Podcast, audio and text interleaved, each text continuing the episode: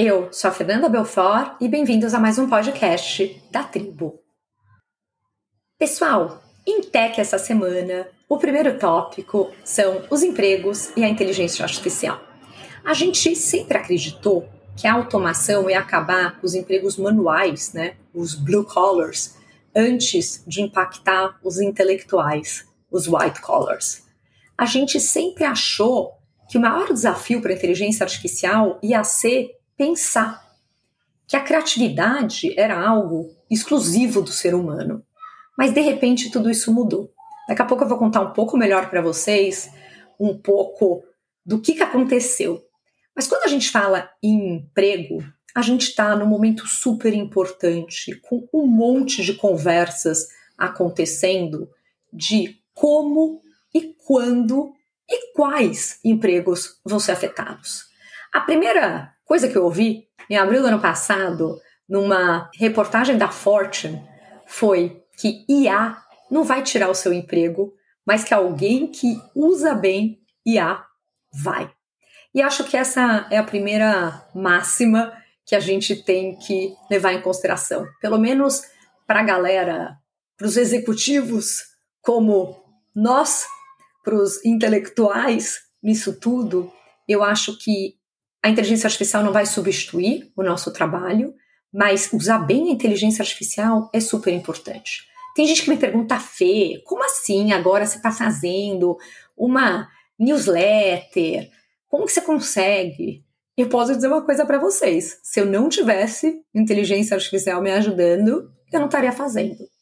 Eu já tentei colocar para o chat GPT escrever alguma coisa, ficar zero com a minha cara, não dá não é legal. Mas eu tenho usado de várias formas. Eu ouço um vídeo no YouTube super bacana e depois eu falo, nossa, eu queria trazer os itens, né, X e Y, que eu achei super interessantes para comentar. Depois eu vou lá, pego o transcript inteiro, copio e colo no chat GPT e falo, olha, com este texto, que é uma transcrição, me responda quais são os pontos sobre isso, aquilo e aquilo. E no fundo, a tecnologia vai me ajudando a elencar, ressaltar as coisas para eu não ter que ouvir tudo de novo, anotar ponto por ponto e elaborando tudo isso, demorando muito mais tempo. Então, esse tipo de trabalho eu uso direto. E quando a gente fala do impacto que a inteligência artificial vai ter, uma das leis super famosas em tecnologia é a lei de Amara que fala que a gente tende a superestimar os efeitos da tecnologia no curto prazo e subestimar no longo. O que isso quer dizer? Isso quer dizer que a gente entra em pânico, falando, meu Deus, vamos dar todos os empregos, ano que vem, daqui a dois anos. E a verdade é que não, vai demorar mais tempo. Mas, ao longo do tempo, quando a gente olha mais no médio ou longo prazo, isso vai trazer um impacto grande, sim. Todos os primeiros estudos que saíram sobre o mercado de trabalho mostraram que o impacto seria gigante. Então a gente viu, né, um estudo da Goldman, na newsletter tem os links todos para vocês se divertirem, mas um estudo da Goldman de que 25% dos empregos seriam afetados por inteligência artificial nos próximos anos, da McKinsey, que seria 55% até 2055, um outro estudo da Universidade da Pensilvânia, com a Universidade de Nova York e Princeton, falando que o chat GPT sozinho poderia impactar aproximadamente 80% dos empregos. E na semana passada, acabou saindo um estudo do MIT em que eles foram muito mais cautelosos. Esse estudo, tem o link na newsletter também, mas esse estudo, ele, por um lado, tem um escopo restrito, do que, que ele testou, como ele testou e tudo, mas ele acaba dizendo de que não. Essa tecnologia ainda não vai acabar no curto prazo e ter um impacto nos empregos como a gente imagina, porque essa tecnologia ainda não está madura o suficiente para tudo isso. E eu concordo mil por cento. A adoção dessa tecnologia depende ainda muito de vários fatores.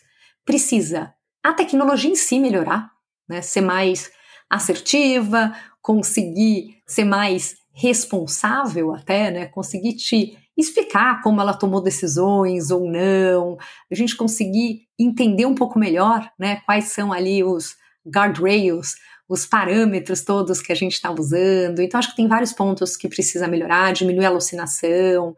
Se você perguntar 10 vezes para um desses modelos alguma coisa, ele vai te dar 10 respostas diferentes. Ele deveria devolver a melhor resposta sempre.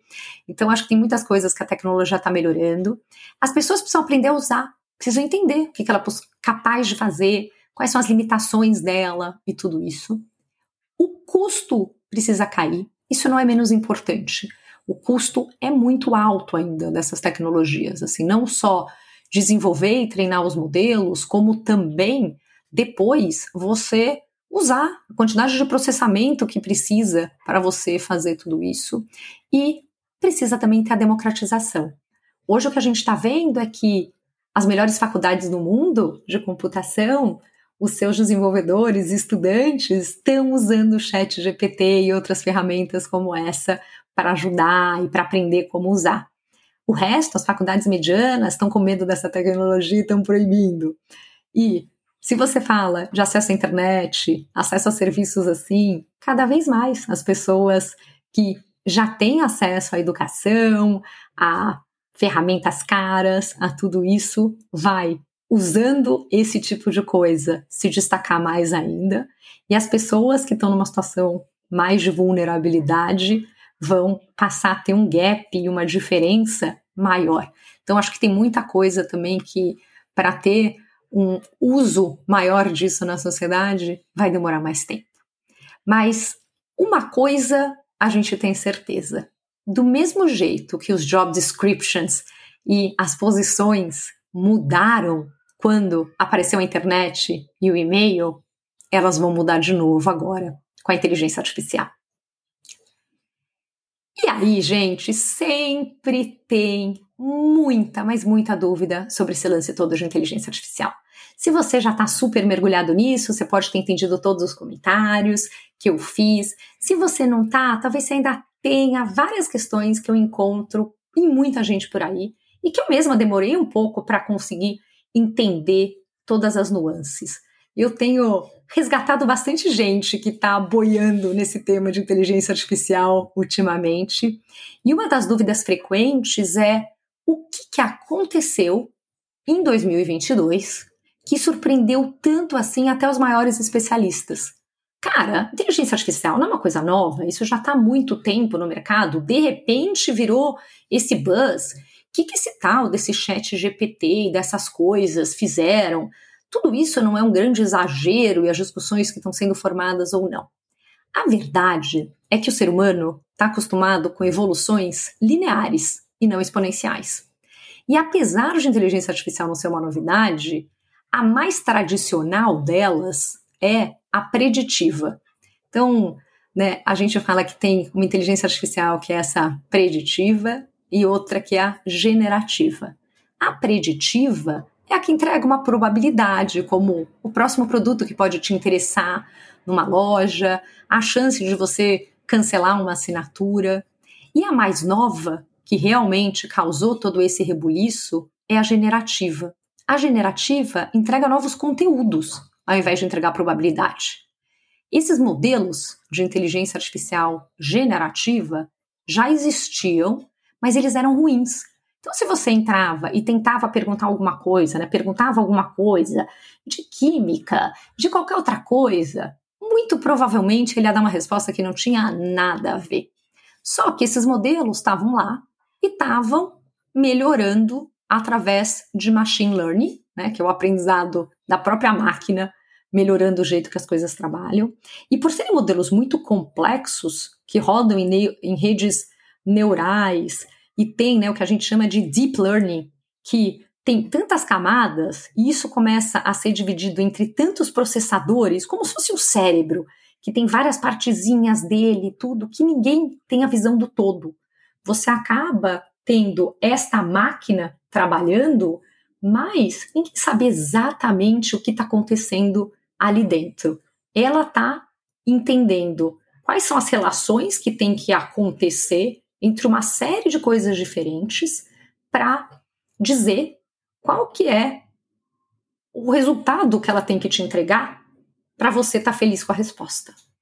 E imagina todos esses modelos sendo treinados e essas máquinas tentando ficar mais inteligentes. Só que é o que aconteceu. De repente, essa esse modelo todo ficou muito bom.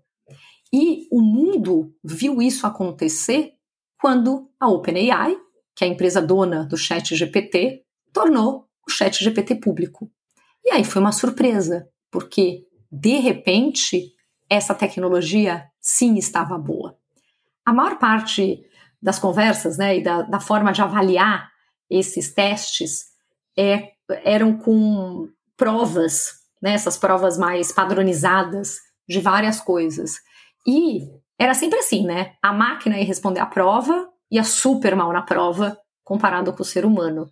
O que aconteceu é que, de repente, para algumas matérias e tópicos, a máquina ficou tão boa quanto o ser humano. Para outras, ainda não tanto. Mas mesmo nesse um ano e meio, né, desde que tudo isso aconteceu, quase um ano e meio, esses modelos estão cada vez melhores e cada vez acertando mais. E tudo isso, sim, foi uma surpresa. Uma surpresa até para as pessoas que estavam criando esses modelos. E por isso que criou todo esse rebuliço. E a grande verdade é que o que essas máquinas passam a ser capazes de fazer vai contra a evolução que a gente esperava da inteligência artificial. Vocês lembram que lá no começo eu falei que a gente esperava que os primeiros empregos que fossem né, disruptados iam ser os empregos manuais. E que a última coisa que a gente ia conseguir resolver e, e fazer ver numa máquina, numa inteligência artificial, seria algo próximo a pensar. A máquina não pensa ainda, mas já está próximo disso. E de repente tudo isso se inverteu. E essa máquina, ela ainda faz coisas que a gente não sabe nem explicar. Ela passa a ter novas capacidades de uma hora para outra, que a gente não consegue nem entender o como. O melhor exemplo que eu já ouvi, que é super legal, é um exemplo de que imagina um olheiro, aqueles caras profissionais que vão ver, né, jovens atletas para dizer quem que tem potencial e quem não tem. Esse é um exemplo típico de uma pessoa que, baseado na sua experiência, vê um conjunto de coisas numa outra pessoa e sabe julgar que aquela pessoa tem potencial para ser um excelente atleta. Mas se você pedir para ela te explicar exatamente o que ela viu, ela não vai saber te dizer. Ela não vai saber que tem a velocidade de uma coisa com o ângulo da outra, com a capacidade de fazer isso, com a velocidade da corrida, com ela não vai saber te explicar exatamente quais são os fatores, como, em que quantidade que levam ela a chegar àquela conclusão. É mais ou menos a mesma coisa do que acontece com esses modelos. Eles fazem, mas nem eles sabem explicar o como. Mas a grande verdade é que a hora que tudo isso começou a acontecer e esses modelos conseguiram começar a ter uma interação com o ser humano em que deixou de existir, né, o que era a realidade até agora, de que o ser humano precisava aprender a língua da máquina e de repente a máquina começou a falar a língua do ser humano. Isso é muito poderoso. Outra coisa é que essa máquina começou a criar novos conteúdos. Ela cria esses conteúdos prevendo qual que é o conteúdo que mais vai agradar você. Mas ela está criando algo novo ao fazer isso. E como todo mundo no final do dia pode virar uns ou zeros, esses textos, imagens, músicas, tudo isso pode estar nesse modelo. E é o mesmo fundamento quando você pega um daqueles aplicativos de foto, por exemplo, em que você quer ir lá e apagar um poste que não devia estar numa foto, você vai lá, passa uma borrachinha e aquele poste some. A verdade é que esse aplicativo não tem a menor ideia do que tinha atrás daquele poste naquela foto.